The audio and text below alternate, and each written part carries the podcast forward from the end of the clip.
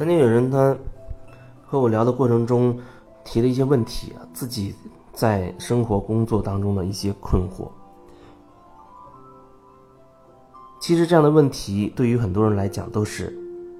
有针对性的，就是说表面看好像是某一个人的问题，其实我会觉得他其实是某一个群体的问题，他是某一类人的问题。所以说，在分享过程当中，其实我并没有完全针对某一个人在讲，但是或许很多人他会觉得哦，他在好像我的内容是针对你。如果那样的话，你可以好好的去感受一下，好好觉察一下，是不是我所表达的这个部分，真的是跟你实际的生活是相关的？你也有同样的这种情形会发生。有人他曾经问过工作上的一个事情，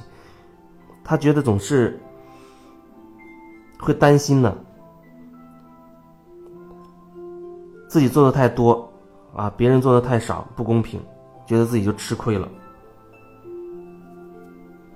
然后他也会觉得别人，其他的这些同事也会这样，啊，也就是说大家谁都不想多做事。那我觉得可能大家都有一种心态，就是不想做多，然后工资呢想照拿。你跟老板恐怕不会有这样的一种去比较，但是你跟你平级的这些人，特别是做差不多岗位的一类事情的人，你可能就会这样去想。我凭什么？那我跟那人同时进这个公司做同样一个岗位啊，活儿也差不多。我觉得我比他努力，我做了这么多，为什么他还赚的比我多？面对这样一个实际的问题，你说怎么去做呢？直指核心，一个最简洁的方法。如果你对此有疑惑，你找相关的人去，把你想要表达的意思清晰的说出来。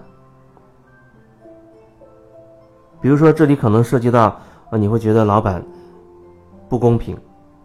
啊，给你的少，给对方多了，或者你认为你比对方做的好，应该更多一些，那么你可以把你的想法去和你的老板去沟通，去沟通。我觉得那个沟通有一点还是要想要再来说一说，就是很多时候我们去沟通啊，都想试图说服别人听自己的。试图想达到一个什么目的呢？就是我说的都是对的，你得听我的。试图想去说服别人，证明自己是对的，其中也包括可能会认为别人是错的。可是当你带着这种状态去沟通的话，我认为那已经不是沟通了，因为你屏蔽了对方的感受，你就只是想坚持你自己是正确的。这样的沟通，它相对就会很狭窄。我可以提供一种沟通的这种状态吧，就是说，在沟通沟通的过程当中，你只是表达你自己，你的你不是有一些特别的目的，不是说要带着一定要赢，一定要说服领导给你钱等等。如果说有目的，你唯一的目的就只是能够很清晰精准的分享。我用“分享”这个词，可能会更。更有感觉一点，分享你自己的工作当中的你的感受，对于你的工资的感觉和你的一些想法，或者你也有一些什么建议。这些建立在所有的这些东西，都是建立在你不否定、你尊重别人有别人的想法，别人也可以有别人的看法，而不是一味的压倒式的，你就认为自己是对的，想去把对方给干掉，完全听从你的。如果你这样去沟通的话，那基本上就会变成一种争吵，争一个是非对错。所以这是我说的。如果说举刚才这例子啊，你你觉得领导你有话想对他说，你可以跟他如实的去表达，表达你自己的想法感受。如果说你对某一个同事，你有你有一些想法了。你也可以把你的真实的想法就告诉对方，但往往说发工资这件事，基本上可能那是领导对同事的安排，最多可能有人他有背有一些背景等等，那可能会很复杂。总之，你要自己自己去感受。你觉得这件事涉及到谁？你对谁有什么话想要表达？那你可以试着去清晰、准确的去表达你自己的意思，但是最好不要带着好像一定要去认为对方错了的，而一定要为自己争取什么的这种想法。我觉得这是沟通当中的一个挺重要的一部分吧，因为在我观察，大部分时候，那所谓的沟通啊，